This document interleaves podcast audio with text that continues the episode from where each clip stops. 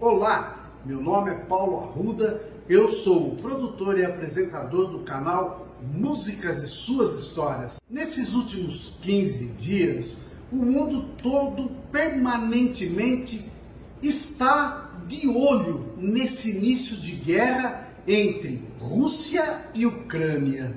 Bom, estamos com medo de uma possível terceira guerra mundial. São bilhões de cifras em dinheiros que são gastos para atacar, tomar, matar, empoderar, destruir e muito mais. Nesses últimos 18 meses de existência do nosso canal Músicas e Suas Histórias, tratamos apenas de MPB. Mas hoje, em função dessa guerra, eu quero abrir uma exceção e conversar sobre Beatles, Liverpool, John Lennon e Imagine. Vamos começar por John Lennon, o compositor da canção Imagine, considerado o mais famoso e mais emblemático integrante dos Beatles, reverenciado como fundador e vocalista principal da banda. Ele também é apontado por alguns como principal causador da separação dos garotos de Liverpool, John Winston Lennon. Ele nasceu em Liverpool, Inglaterra, no ano de 1940. Na época, acontecia a Segunda Guerra Mundial e a cidade de Liverpool era bombardeada quase todos os dias. Poucos sabem, mas os nomes John e Lennon foram dados em homenagem ao seu avô paterno e Winston em homenagem ao primeiro-ministro do Reino Unido, Winston Churchill. Por causa da relação conturbada com os seus pais, o pequeno John foi criado durante a maior parte de sua infância e adolescência pela sua tia Mimi, irmã de sua mãe, Júlia.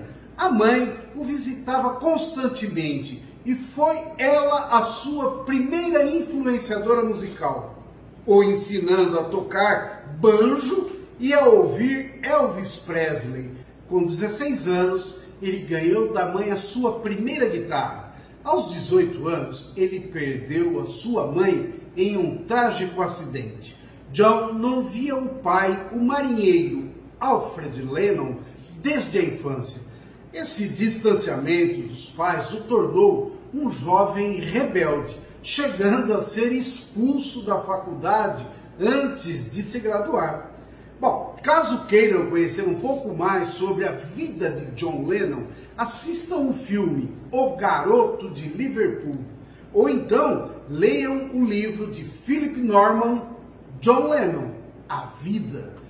Eu sou muito fã dos Beatles e tive a oportunidade de conhecer Liverpool, acompanhado de alguns amigos. Tomarei a liberdade de apresentar algumas fotos para vocês. John começou de fato na música quando estava na escola, no ensino médio, fundando o grupo Quarrymen. Logo na segunda apresentação, conheceu Paul McCartney e o convidou para participar do grupo. Na foto, vocês podem verificar exatamente o local desse encontro entre Paul e John, que aconteceu no dia 6 de julho de 1957. Agora, uma curiosidade. Bem em frente a esse local fica a igreja de St. Peter e ao lado o cemitério.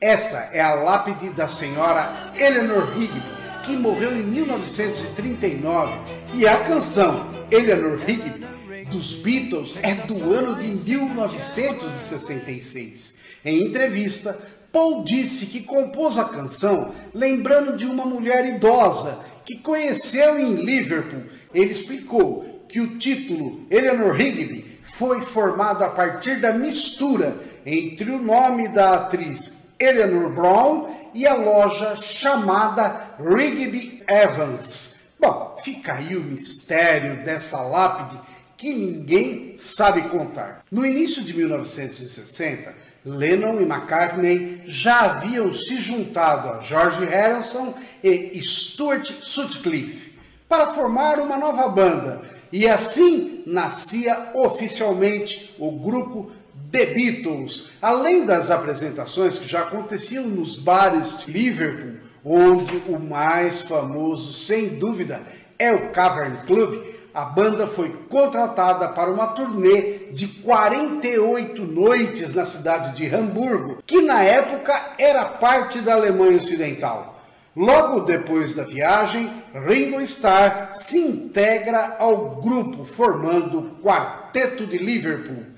Nessa minha viagem, eu tive a oportunidade de conhecer as casas onde nasceram cada um do quarteto, além também de conhecer alguns lugares que os Beatles mencionaram em suas canções, como Strawberry Fields Forever estúdio de gravação Abbey Road, Barbershop na Penny Lane e o sucesso da banda durante toda a década de 60 dispensa comentários, né, pessoal? Eles venderam mais de 800 milhões de álbuns em todo o mundo, considerada a banda mais bem sucedida de toda a história da música no planeta Terra. O fim da década de 60 John se envolve com esoterismo, espiritualidade, uso de drogas e começa então uma turbulência em sua vida. Separa-se da primeira mulher, a sua amiga de faculdade,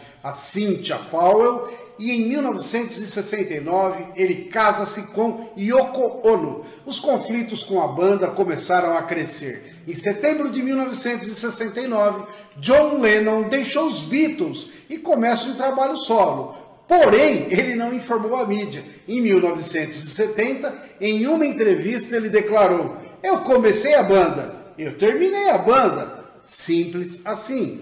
Em 1971, mudou-se para Nova York.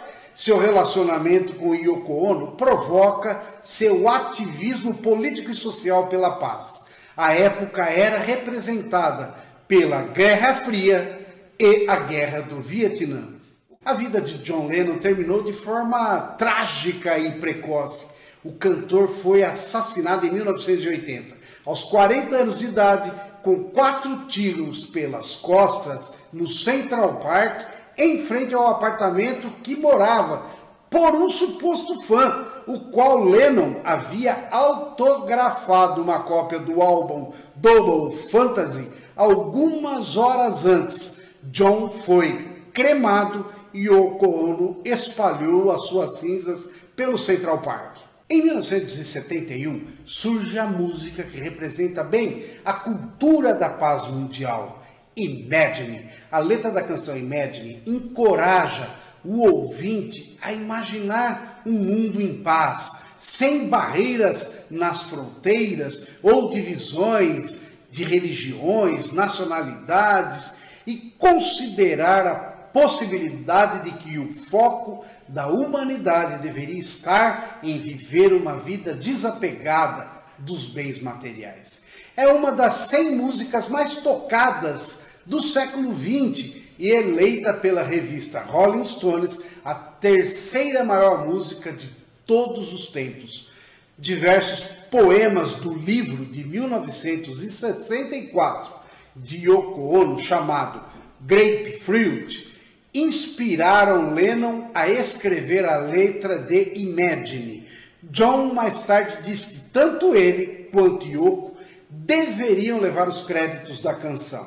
Ele diz: grande parte da letra e do conceito vieram de Yoko, mas naquela época eu era mais egoísta, um tanto machista, e eu meio que omiti a contribuição dela mas a ideia surgiu diretamente do Grapefruit. Somente em 2017, Yoko Ono foi à justiça e foi creditada como coautora da canção Imagine, um livro de oração cristã que o Lennon e Yoko ganharam de Dick Gregory, um ator, empresário, escritor, crítico e ativista pelos direitos civis norte-americano, também foi responsável pela inspiração de Lennon. Quando indagado sobre a canção durante uma de suas entrevistas, Lennon falou que a considerava uma composição tão forte como qualquer uma que ele tivesse escrito com os Beatles. É uma música antirreligiosa, antinacionalista, anticonvencional, anticapitalista, quase que subversiva, mas é aceita porque ela é adocicada. Mas também existe o lado crítico por trás dessa canção, onde alguns interpretam como um manifesto comunista, principalmente ao desapego de posses. A letra de Imagine incomodou cristãos de diferentes religiões por supostamente contestar a ideia da salvação divina com a promessa de um céu e a ameaça de um inferno manipulando as ações das pessoas. Não sabemos de fato no que John Lennon acreditava ou deixava de acreditar, mas podemos dizer que a letra de Imagine combina muito bem com a vida que ele e Yoko Ono se propuseram a levar, bem como com a situação em que vivemos nos dias de hoje